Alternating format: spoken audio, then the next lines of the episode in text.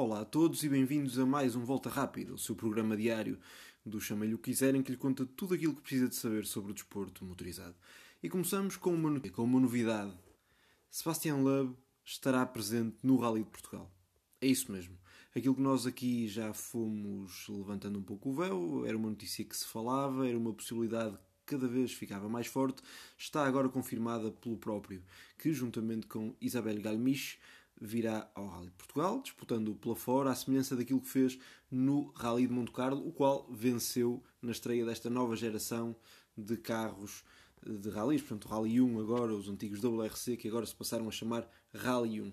É a resposta do Sebastião mais velho ao repto do Sebastião mais novo, G, que já havia confirmado a sua presença aqui pela Toyota, procurando ser o recordista, tendo o seu homónimo como um grande rival para a conquista dessa vitória.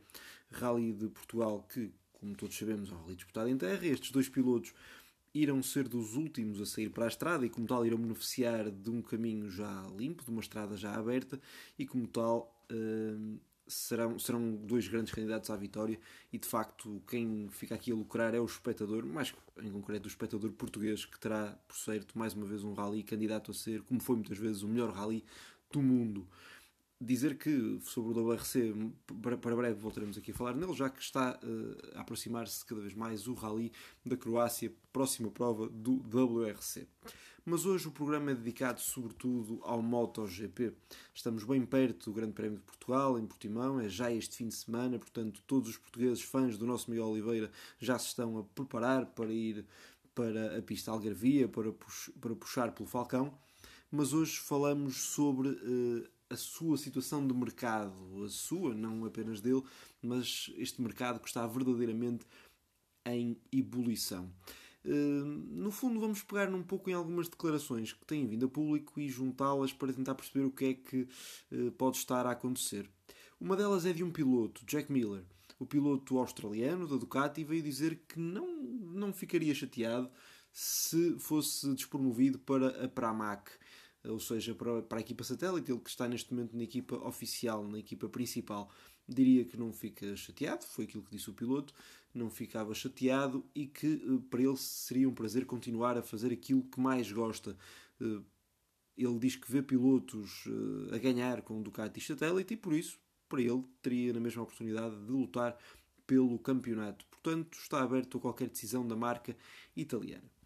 Posto isto, há vários nomes que são falados para a equipa Ducati e vários nomes que são falados para suceder ao uh, piloto australiano. Mas não só aí se estão a passar uh, movimentações. Uh, recentemente citado por, por vários meios, Carlo Pernat, que tem agora estado muito ativo a falar, até porque na corrida anterior os seus dois pilotos venceram, dois pilotos seus venceram as provas de MotoGP e de Moto 2. Refiro-me a Tony Arbolino na Moto 2 e a Ené Bastianini, que é o líder uh, do uh, campeonato. Eles são ambos agenciados por uh, Carlo Pernat, que veio dizer que, em termos de mercado, que está um pouco preocupado, digamos assim, com o futuro de Paulo Espargaró. Considera o portanto, o manager italiano, que eh, Espargaró tem os seus dias contados na equipa da Honda oficial, que irá manter Marco Marques e que procurará um substituto para Espargaró. Diz ele que acredita que uh, Quartararo irá permanecer na Yamaha e que acha que o sucessor será possivelmente Joan Mir. Ora, Joan Mir saindo da Suzuki ficaria uma vaga aberta na equipa da, da marca de Yamamatsu. Posto isto, voltamos àquilo que já falamos em alguns uh, programas, na possibilidade da Suzuki estar interessada em Miguel Oliveira. Isto vem um pouco contra aquilo que se calhar perspectivávamos, ou seja, Oliveira como substituto de Rins, neste caso seria sim substituto de Mir, que iria para a equipa da Honda. Ora, Francesco Guidotti o, uh, o atual líder, team manager da equipa KTM, equipa onde milita Miguel Oliveira, veio dizer que não quer falar muito sobre o mercado, uh, que não sabe muitas vezes o que é que vai na cabeça dos pilotos e que ouviu dizer, ouviu dizer que a Suzuki anda interessada e a mover-se nos bastidores, mas que não consegue perceber, não consegue prever o que vai na cabeça dos outros e, como tal, não pode falar sobre aquilo que não sabe, não sabendo também se a Suzuki está a fazer propostas sérias ou não. Ora, eu penso que não é preciso ser um entendedor brilhante para achar que isto é algo relacionado com o nosso Miguel. Ou seja, por aquilo que se prevê, existirão mesmo abordagens da Suzuki a Miguel Oliveira e existirá algum receio por parte da KTM, alguma relutância em, logicamente, deixá-lo sair, sendo que veremos até onde irá seguir este braço de ferro. Aquilo que nos parece claro é que Miguel Oliveira não estará assim tão satisfeito com aquilo que lhe é prometido pela KTM e está a olhar para outras possibilidades. E neste momento aquela que é mais forte é mesmo a Suzuki. Será que isso é o melhor para o Falcão? Será que é isso que vai acontecer?